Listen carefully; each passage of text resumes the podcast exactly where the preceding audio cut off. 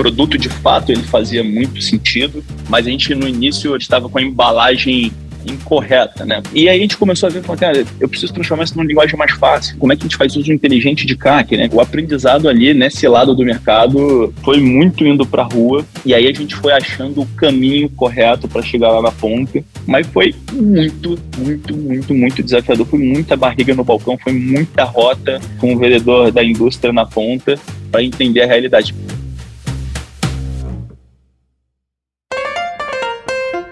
Olá, aqui é o Marcos Toledo para mais um episódio aqui do Canary Cast. E hoje eu tenho o prazer de estar com o Bernardo Vale, cofundador da Marvin, para ter um papo, acho que super legal sobre fintech e vários outros assuntos, desde como começar a empresa, regulação, etc. A gente pode falar de bastante coisa por aqui. Começando, eu queria pedir para o Bernardo se apresentar. O Bernardo foi um cara que já foi sócio de outra fintech, né, na Monkey, já passou por empresas grandes né, do mercado financeiro, desde Stone e BTG veio de Brasília e eu queria saber um pouco se você puder contar para a gente, enfim, um pouquinho rápido da sua história e como é que vocês desenharam a história da Marvin. Legal, cara. Pô, primeiro, super obrigado pelo convite. A gente é aqui na Marvin, como todo ouvinte assíduo do Canarcast, é super bom ficar escutando aí o que outros empreendedores estão acontecendo. Você descobre também que né, a grama do vizinho não é sempre mais verde, né? Todo mundo está passando aí mesmo os desafios e e tem sido bacana pra caramba participar dessa troca.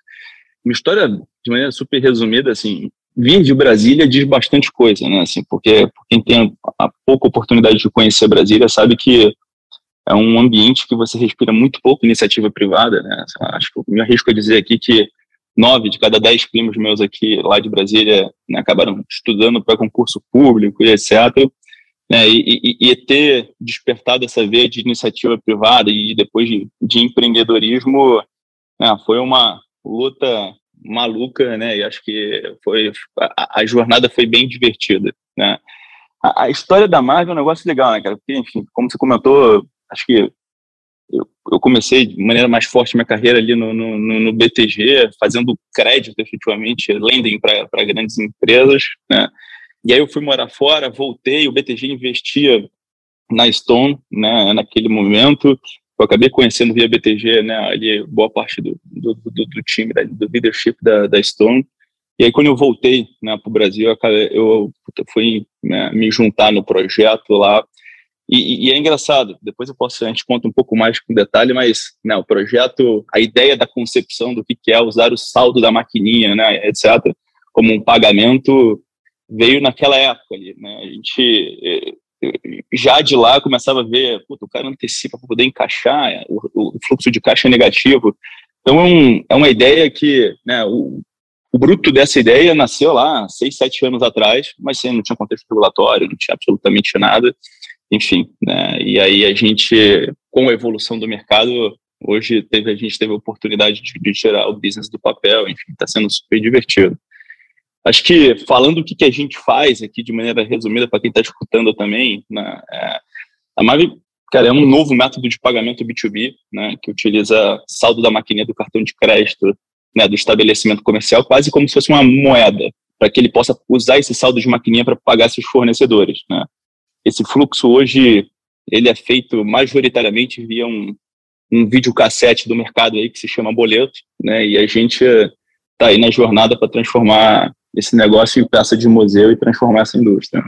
Legal, cara. Acho que uma coisa que é legal para a gente comentar é a Marfin então se apoia, né, numa regulamentação nova, digamos, do, do, Banco Central e até um movimento que a gente tem visto já há alguns anos, né? Acho que no Brasil até de forma super positiva e surpreendente. Acho que a gente tem reguladores que estão muito a favor de, de fomentar inovação e competição, né? Desde o começo das contas digitais, os bancos digitais, passando pela regulamentação que vocês mesmos é, trabalham é, em cima, até agora PIX, etc. Né? Acho que se você puder comentar um pouco como é que funciona essa regulamentação do ponto de vista da Marvin, dessa questão dos recebíveis, registro, etc. E se você puder passar também uma visão um pouco mais ampla de como é que você vê evoluindo é, o mercado do ponto de vista regulamentar, seria legal. É, assim, é, é, eu genuinamente gostaria que, pô, pelo menos metade dos brasileiros né, tivessem a capacidade de perceber o valor dessa agenda propositiva que o Banco Central está fazendo há muito tempo, né? Assim, é para a gente é o é, semeia muita oportunidade de, de empreender, mas ela tem impactado das mais diversas formas ali a vida dos pequenos empreendedores de uma maneira muito forte. Né? Esse negócio começa, vou falar especificamente em mercado de, de, de pagamento, no mercado de cartão de crédito, começa desde lá 2009, 2010, onde né, o Banco Central quebrou o duopólio, né, naquela época, onde você tinha um player capturando uma bandeira, o outro player capturando outra bandeira para fomentar né, efetivamente competição. É, passados 10 anos né, dessa mudança lá atrás, né, o Banco Central conseguiu aí reduzir quase 70 basis points ali na margem né, que o adquirente cobrava do pequeno estabelecimento comercial. Isso é muito dinheiro, né? E aí, é, agora, né, depois de muito tempo trabalhando em 2021, em junho do ano passado, ele conseguiu botar de pé né, a nova regulamentação lá, Circular 3952, que é o que a gente se apoia em cima, que basicamente qual que foi a cabeça ali, né, nossa interpretação da cabeça do regulador. Né? Então, ele falou, olha, o estabelecimento comercial está ali, eu consegui achatar o, MDR, né, que é a taxa de captura ali que o estabelecimento comercial paga para capturar a transação de cartão de crédito, mas depois eu deixo ele dependente de usar aquele saldo da maquininha somente com a própria maquininha que capturou o recebível. E ele queria trazer competição nesse negócio para dar mais liberdade de uso e baixar o custo, efetivamente. Né? Se você pegar uma boa parte dos adquirentes que são listados em bolsa ali, você vai ver que uma parte muito relevante, em alguns casos quase 50% da receita vem do produto de antecipação, né? Então, é, é, era um negócio que é muito profitable, mas ao mesmo tempo, né, para o pequeno estabelecimento comercial era muito oneroso.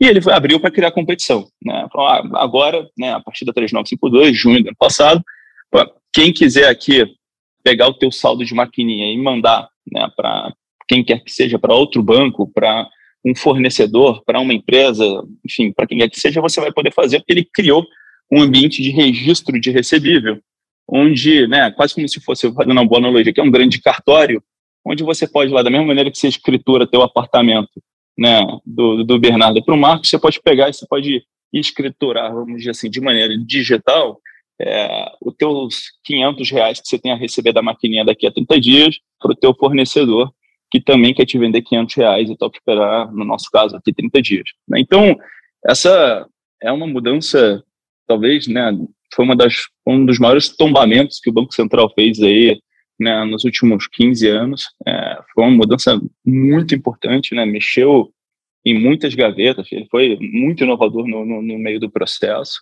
E quando você olha, né, a gente tem uma oportunidade, um privilégio lá de estar constantemente podendo acompanhar de perto essa agenda de inovação, ela é muito grande, né? Então, assim, logo, logo vem aí, né, o Pix garantido, que também tende a ser uma liquidação pós-paga aqui no Brasil.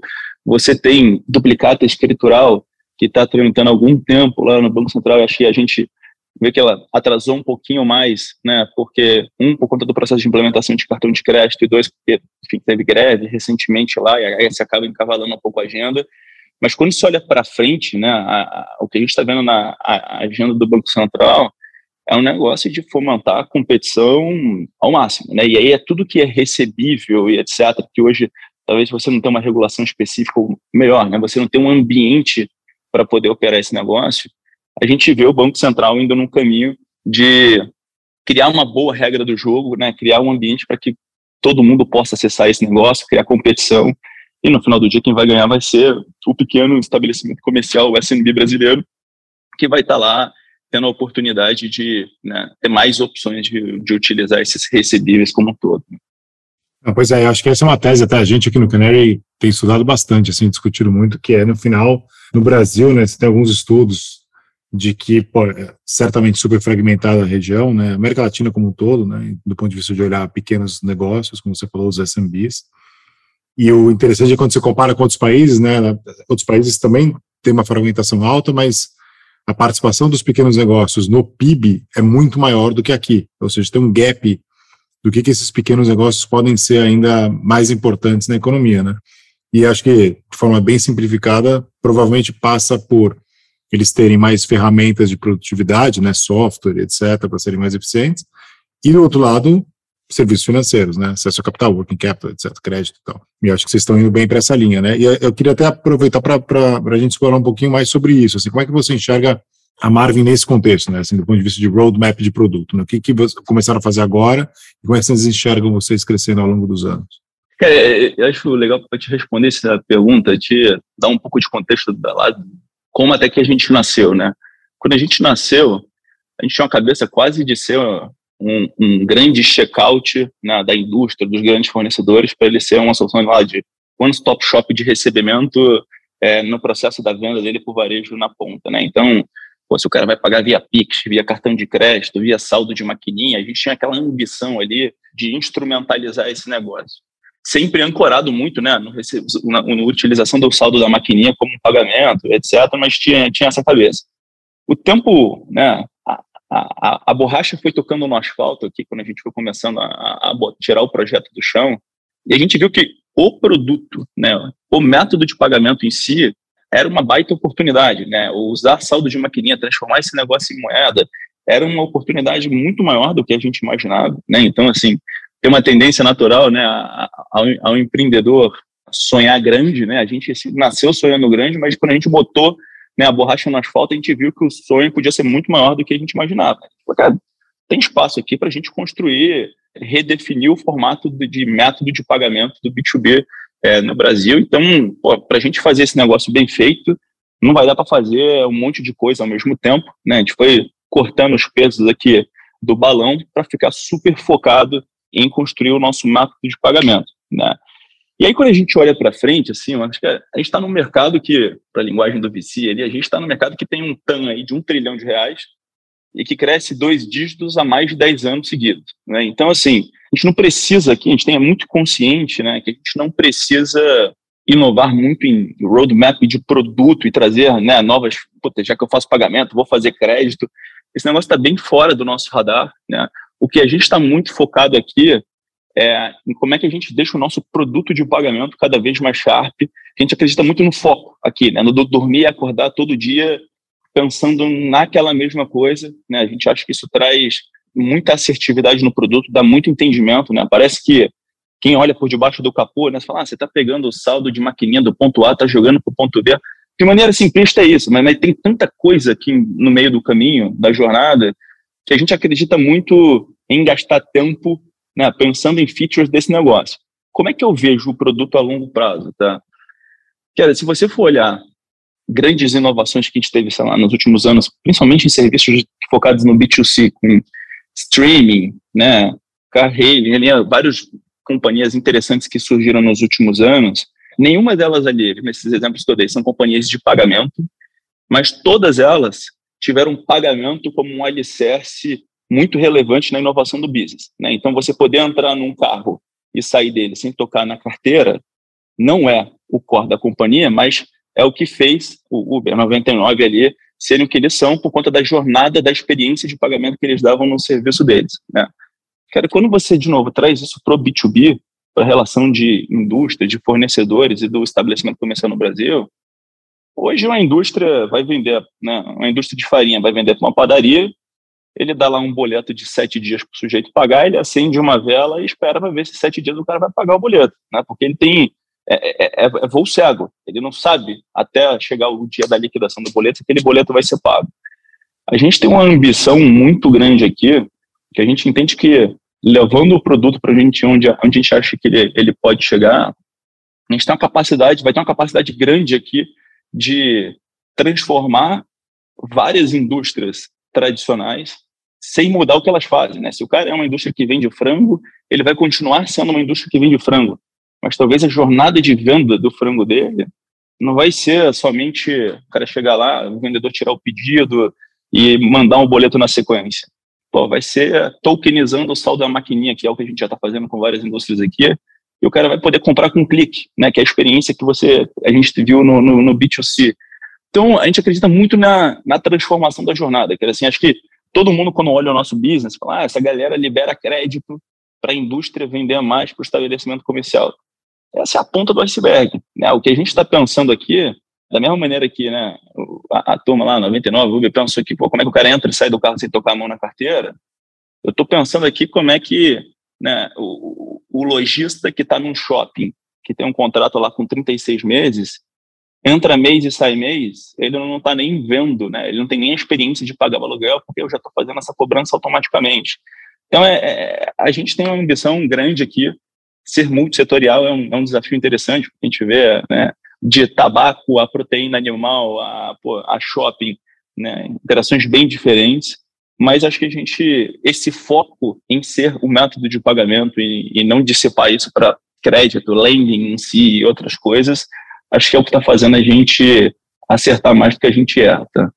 Acho que aí tem bastante aprendizado até para dividir, né? Porque vocês acabaram de levantar uma, uma rodada nova de, de capital, né? E você, acho que é uma coisa meio comum entre founders, que é, puxa, agora que eu levantei, então tem essa escolha, né? Que é, pô, continuo focando ou vou começar a abrir novas frentes, né? E quando você está de uma empresa, é muito, assim, tentador você olhar outras coisas, né? Porque surge muita, surge muita coisa, né? Tá todo mundo animado, todo mundo no time tem ideias, etc. Né? Acho que vocês estão indo para esse lado de, pô, agora que a gente vai é focar e ser muito bom no que a gente se propôs, né? No começo. É, e, e, e, cara, assim, eu, eu vou te falar, acho que não tem certo e errado. Se você pega a indústria de adquirência mesmo, né? Você pega uma estratégia que uma Stone está indo, por exemplo, né? Ele está indo numa estratégia, super fã, fã da companhia, puta, de verticalizar ali, comprou a Links, né, compra e entrou no crédito e, e vem com várias ofertas. Então, você tem esse approach ali, né? Quando você pega uma Adyen, por exemplo, então, depois vou cobrar lá do Davi o, o jabá aqui para ele, mas assim, cara, foram os caras que definiram globalmente que eles iam ser o maior, o principal adquirente do e-commerce, das transações não presenciais, etc. E os caras construíram uma puta companhia, né? Sem precisar de entrar necessariamente no jogo da maquininha, no jogo da distribuição e etc. Então, assim, existem histórias de sucesso dos dois lados, né? A gente entendeu aqui que a gente quer tomar esse mercado, né? A gente olha o mercado de pagamentos B2B hoje e o nosso competidor lá pô, é o dinossauro do boleto e a gente acha que a gente quer, a gente quer ser o, né, que daqui a pouco, né, nos próximos anos, a forma de se pagar no B2B seja pagando por Marvin. Agora, para fazer isso, para fazer só isso, ah, substituir o boleto, tem muito trabalho, cara. Tem muito trabalho para fazer. E se a gente não, né, não acordar dormir todo dia aqui só pensando nas pequenas nuances do produto de ponta a ponta, é muito difícil de fazer, porque é um mercado muito grande, multissetorial. As dores que o turismo tem são diferentes do, do mercado de malls, que é diferente do mercado de proteína animal. A gente precisa realmente focar. Foi muito engraçado durante a captação, vocês acompanharam de perto e apoiaram muito a gente durante o processo. A gente perdeu, né, fundos que a gente fala, ah, pô, mas estamos fazendo isso que ele... Não, mas já que você já tem entrado no estabelecimento comercial, por que você não faz o crédito? Cara, não é, não é assim, esse não é o meu game, né, assim, não é o game da, da distribuição, né, eu estou montando um, um, ecossistema de pagamento, assim, é, é, e não é porque eu sei fazer pagamento, eu sei dar crédito, né, são coisas diferentes, então a gente veio aprendendo bastante com esse negócio, é óbvio, né? Você se agarrar muito forte numa tese, sem estar muito convicto que essa tese é boa, né? Porque se não for também, puta, é, é, é ladeira abaixo.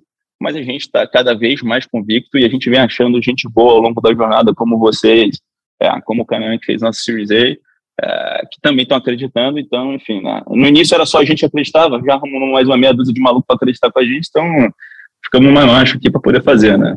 Boa, isso aí, isso aí. Pô, a gente ainda gosta só de acreditar nas pessoas, não precisa nem ter o business, né? Então. Exato. Boa, é, cara, e aproveitando esse ponto que você falou, acho que uma coisa que é interessante, né, pensando em quem está pensando em, em, empreender em fintech em geral, né? Pô, quando a gente começou o fundo, até pô, tinha muita, muito caso de crédito, né? Que é o que você falou. Tem muita gente falando assim, pô, vou dar crédito melhor que os bancos, eu vou fazer peer-to-peer -peer credit, né? Tinha um monte de coisa assim. E a gente está vendo agora, mais recentemente, muito business sendo criado criando quase que a infraestrutura para coisas acontecerem em cima dela, né? Então, a gente está vendo gente fazendo credit as a service, insurance as a service, e até o que vocês estão criando, é o que você falou, pô, eu estou criando meio de pagamento, eu estou criando quase que os rails, né, para as coisas acontecerem, que é um pouco diferente de você ir na ponta concorrer com, sei lá, o banco que está dando crédito, por exemplo, né? É, até você comentou, com o meu concorrente é o boleto, né? Seu concorrente é quase que a infraestrutura antiga, né? É isso. Como é que você pensa tanto assim, outras oportunidades que de repente você tiver ideia assim, de, da turma que está estudando negócios em fintech que quiser dividir, mas eu também queria que você colocasse na tua resposta, como é que você olha uma outra preocupação que empreendedores, quando estão começando, têm, que é barreira de entrada, né? Porque assim, pô, é, quem que é o meu concorrente no final das contas, isso eu tenho que me preocupar olhando para o lado ou para frente. A gente acha que tem que sempre olhar para frente, na verdade, né? Acho que é o que vocês estão fazendo. Vocês estão querendo acabar com um boleto ou criando uma coisa muito melhor e, e, com uma experiência com muito menos fricção do que ficar preocupado se vai aparecer uma startup amanhã querendo fazer a mesma coisa. Mas eu queria que você pudesse dividir um pouco essas preocupações, que eu imagino que quem está no começo da jornada pensa.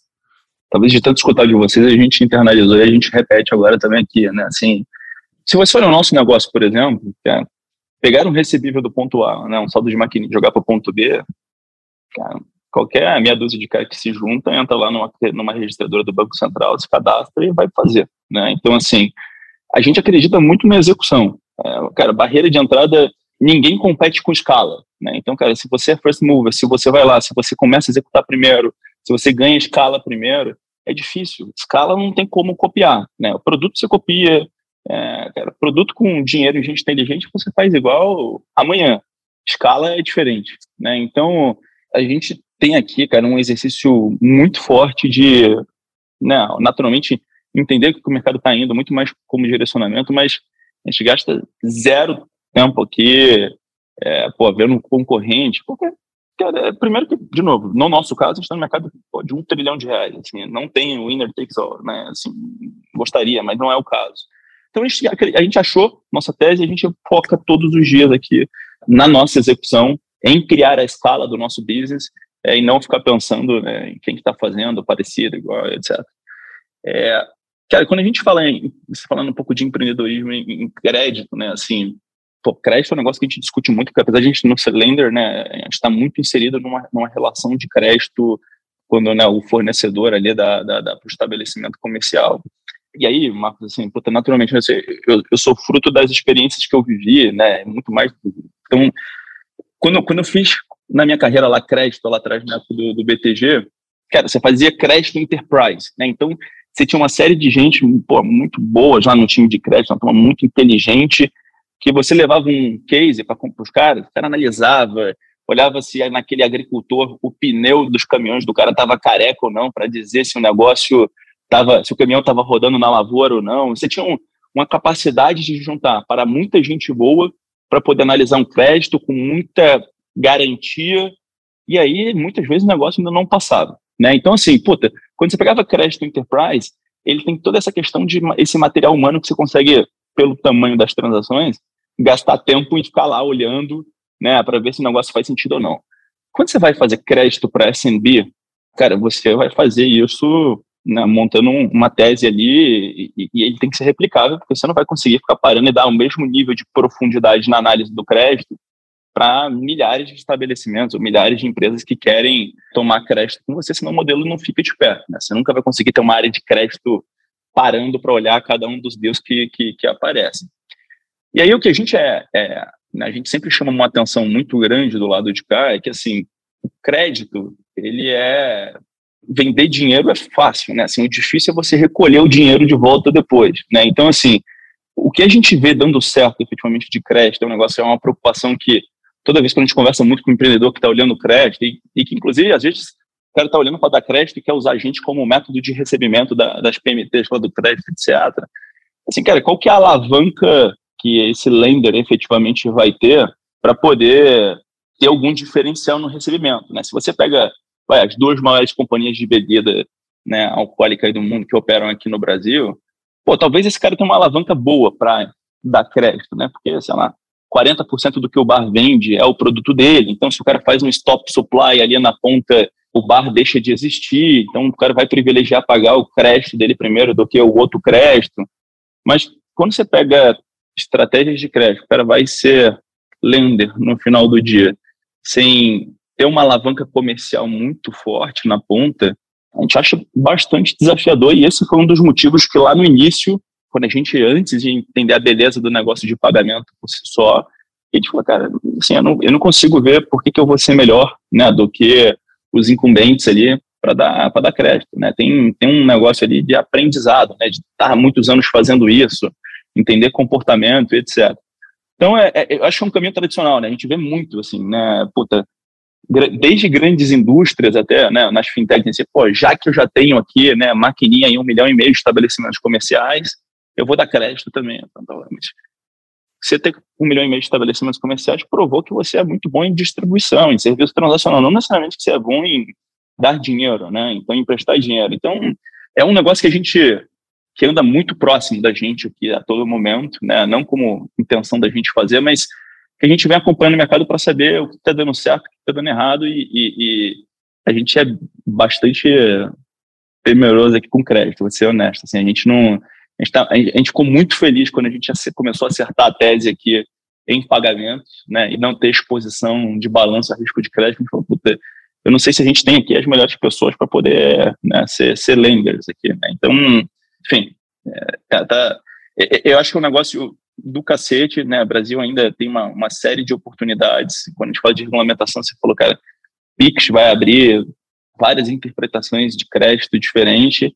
Acho que a, a grande dificuldade de, do crédito ela está menos do ainda está menos no como você cobra, né? Não está no né, se o cara vai te liquidar o seu crédito via margem ou via Pix. Acho que tem é, a discussão maior aqui é qual é a alavanca comercial grande que você tem, pensando né, nessa taxa de mortalidade que existe em SMB no Brasil, né, na dificuldade, na criatividade também do empreendedor que, é bad, que tem bad behavior de pagamento, né, que, que era fecha CNPJ, abre outro. Então, assim, é, é, é, é um mercado animado, assim, né, a gente, a gente acompanha um pouco mais de longe, mais como estudioso do que como interessado aqui.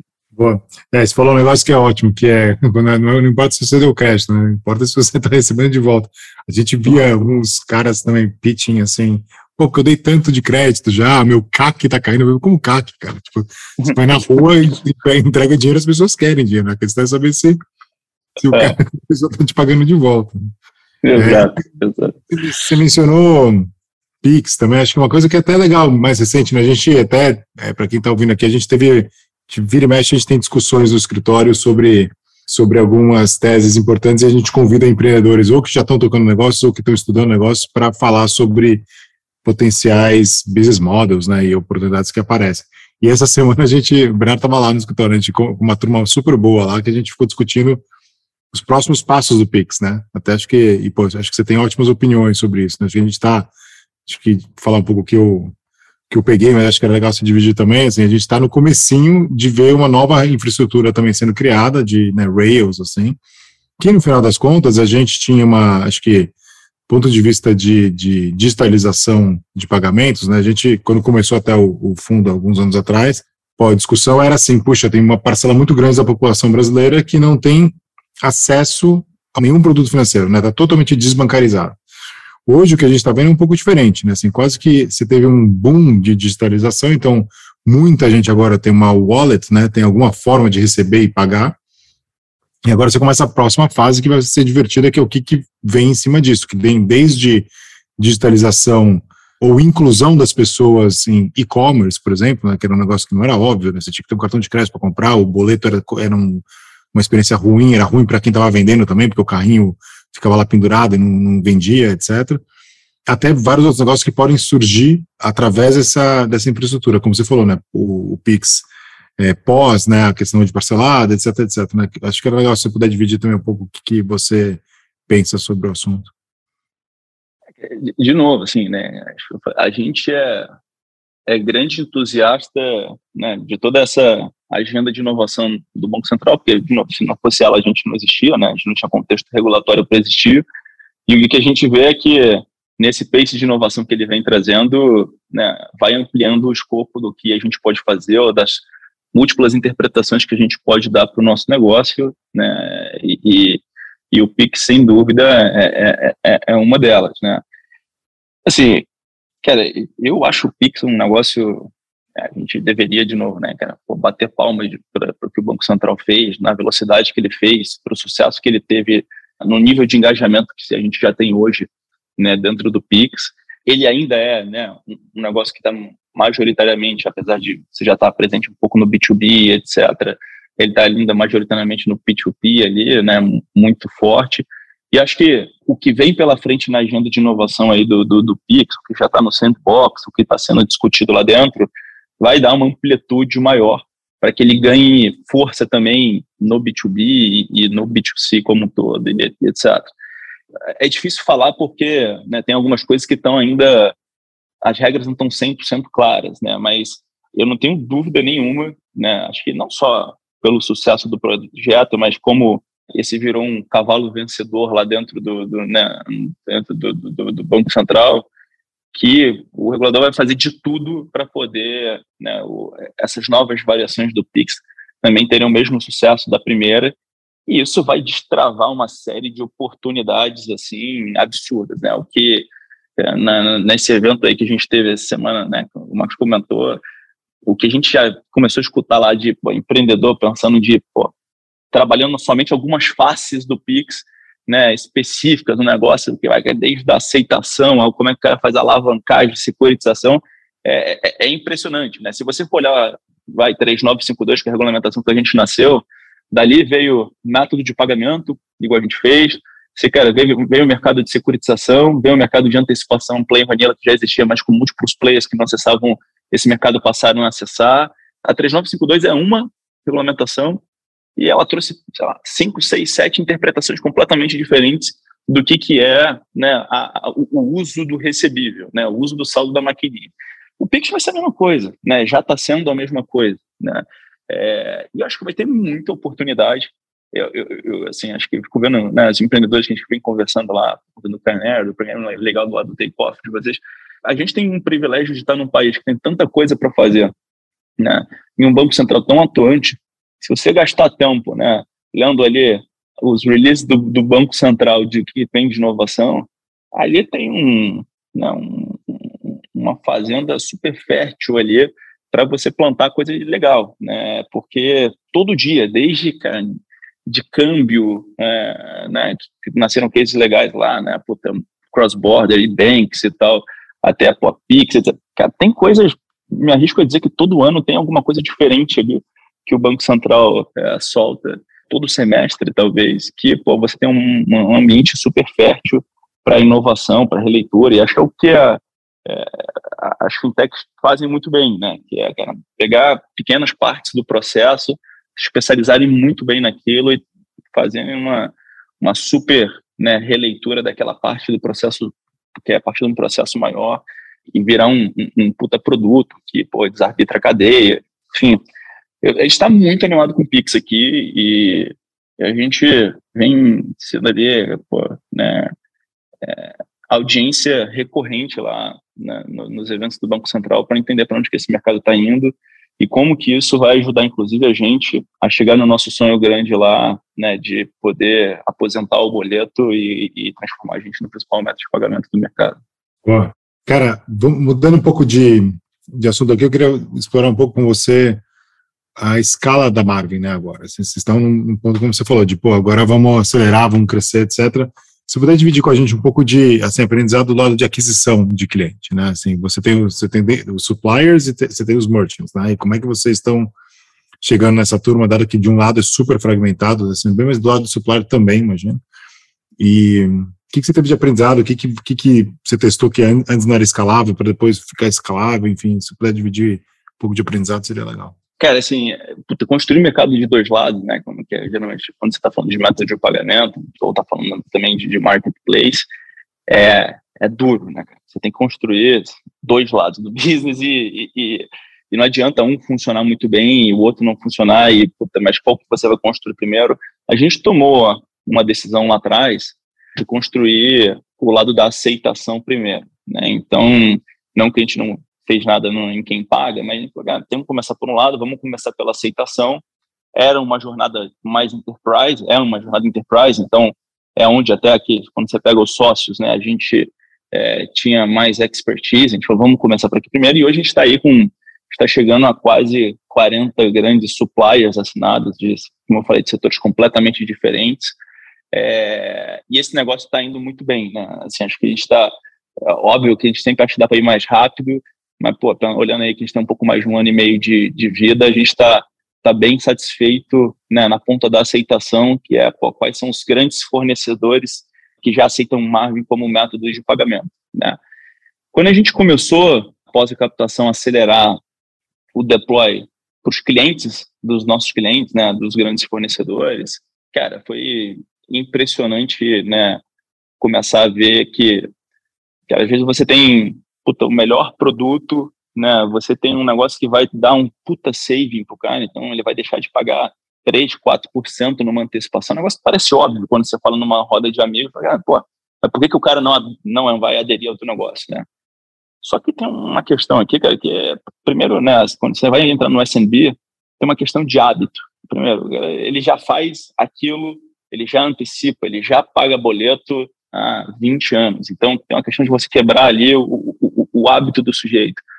O segundo é, cara, o Brasil, apesar de ter esse epicentro também, né, de inovação e etc., cara, também você tem um, um histórico de fraudes no mercado e de planos econômicos que rasparam né, o dinheiro do pequeno lojista lá atrás, e ele falou, pô, o dinheiro bom para mim ainda é o dinheiro debaixo do colchão.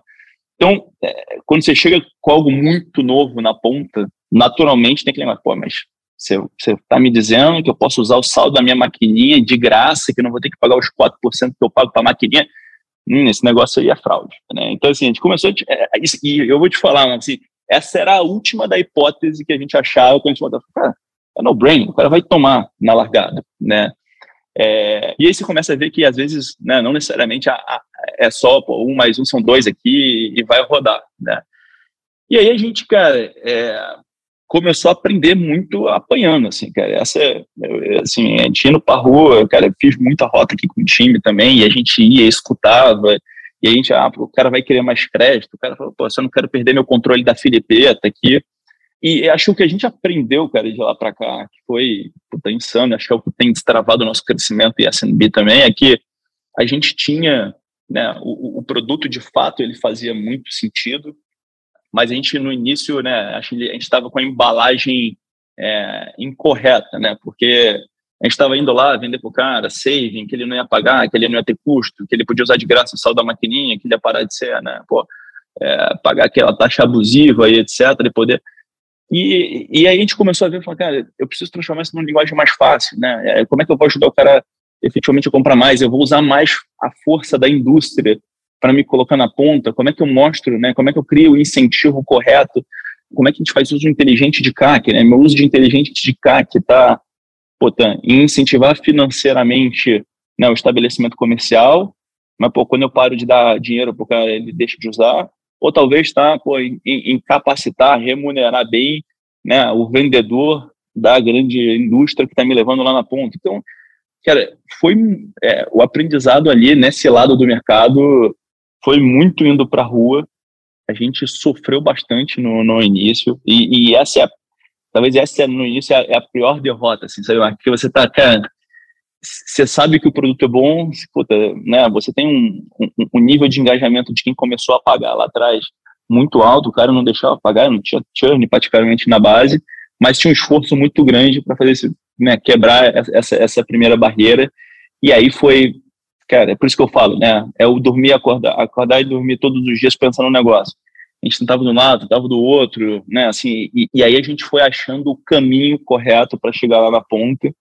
Mas foi muito, muito, muito, muito desafiador. Foi muita barriga no balcão, foi muita rota, né? Com o vendedor da indústria na ponta para entender a realidade. Cara, o, o SNB é, é, um negócio que é impressionante, né? Assim, eu falo para quem está aí querendo pô, empreender também, entrar no mercado do SNB, a gente fez uma mentoria esses dias lá via Endeavor com com, com o Marcelo lá da, da OMI, eu falei, cara, SMB é um jogo duro, cara, porque é, quando você pega o jogo do Enterprise, cara, você está normalmente ali, né, conversando com o CFO, com o diretor comercial, uma turma muito profunda em olhar fluxo de caixa, em olhar custo financeiro da operação e etc.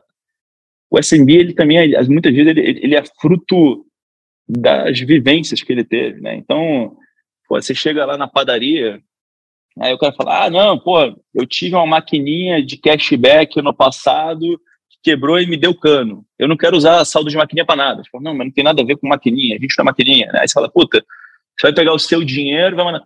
Ah, não, mas pô, lá na época do plano Collor eu perdi meu dinheiro. Então, assim, ele é fruto ali de umas experiências que ele tem que a, a barreira que a gente tem que quebrar aqui, a gente não é de mostrar para ele que a conta fecha, né? Mas é, é que o negócio tem credibilidade, é que o negócio e é por isso que esse conceito nosso de, de network, de seus reis, os rails, de ser, ser, ser a bandeira né, do, do, do, B2B com marca, é tão importante? Porque uma vez que você quebra essa barreira com o estabelecimento comercial, se você for fazer de novo com outra bandeira, é complexo. Né? Então, isso volta na tua pergunta lá também do, do como é que a gente vê.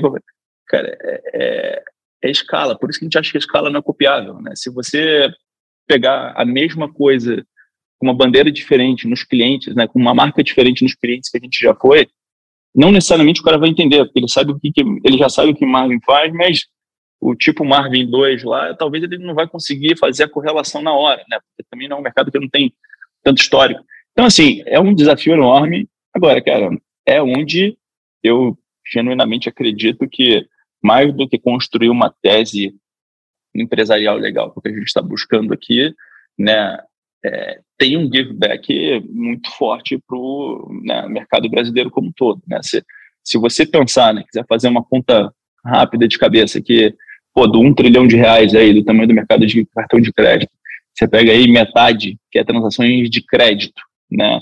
Pô, então você está falando de 500 bi, você falar que metade desses caras antecipam todos os meses faz uma conta né, super, super, super é, é, é, é, caseira, como se todo mundo antecipasse a CDI, que não é verdade.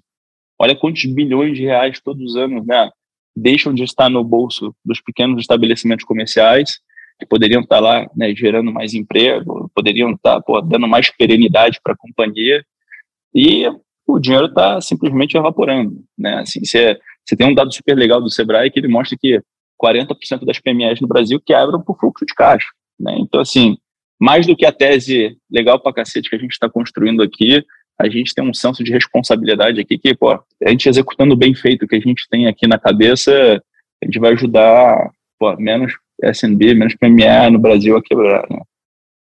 Legal, cara. Até queria pegar isso como gancho, talvez, para a nossa última pergunta aqui, que é a parte de escala do time, né? Vocês estão agora crescendo, contratando gente, etc. E acho que tem esse, o seu último ponto está muito dentro da cultura que vocês estão construindo, né? Assim, de o que é missão, etc. Como é que vocês trabalham, né?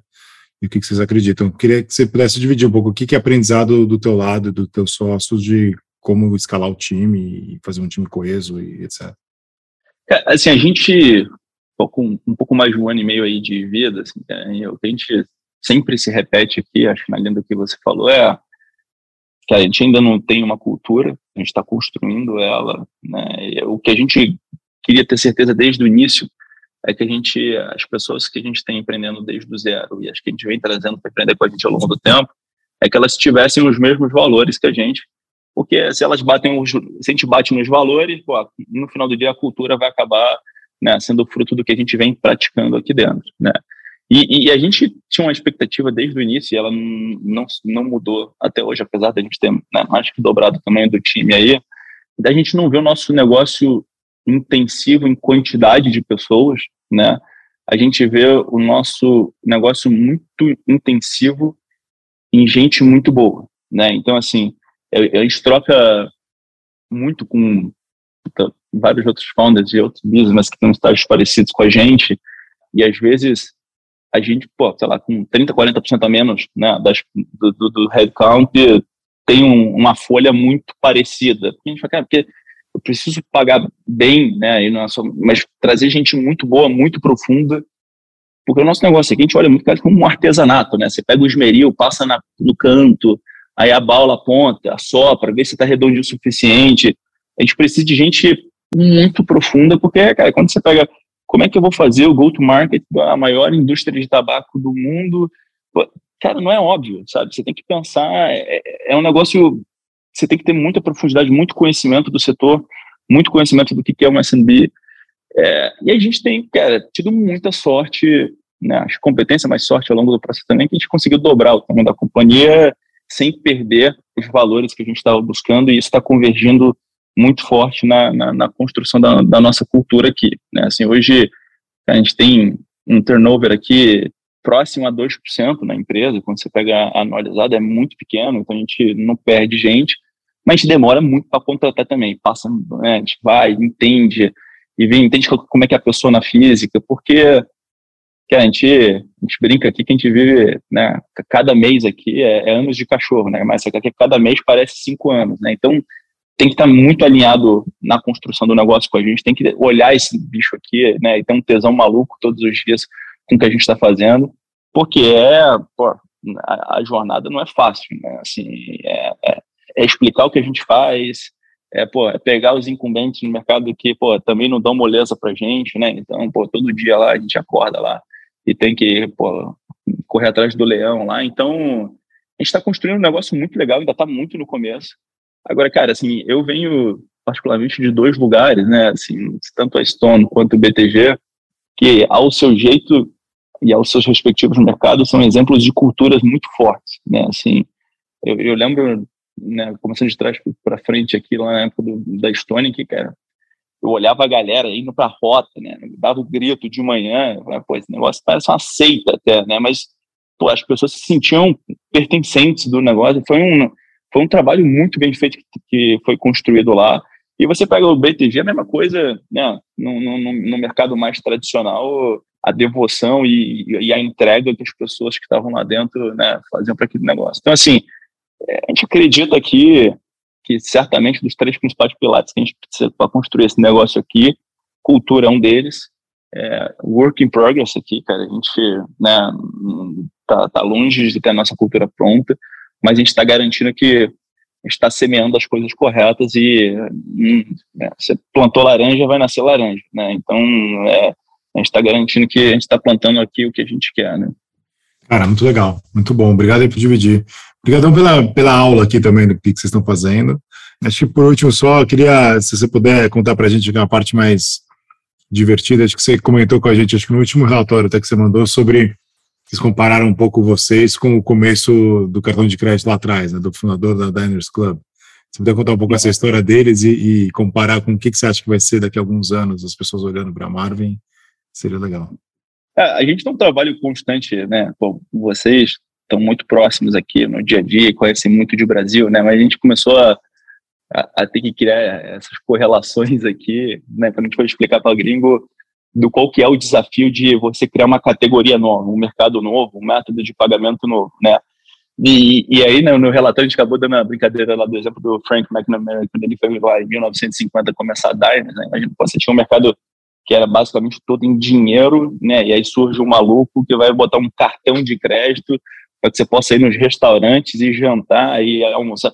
Assim, é, imagina o desafio que esse cara teve em 1950 para fazer esse negócio, né?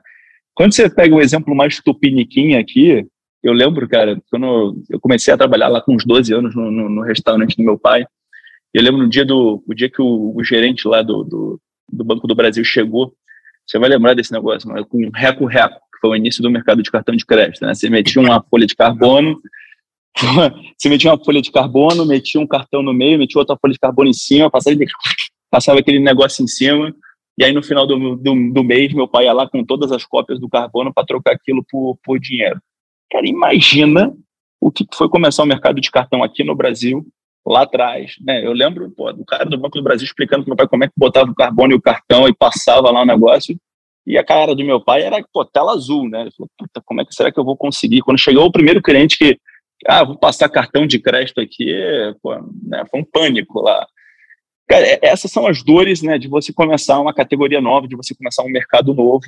É, mas é a diferença, cara, de você construir uma Max da vida, construir né, um, efetivamente um mercado, uma bandeira, que é o que a gente pô, tá, tá, tá fazendo aqui pro, pro B2B.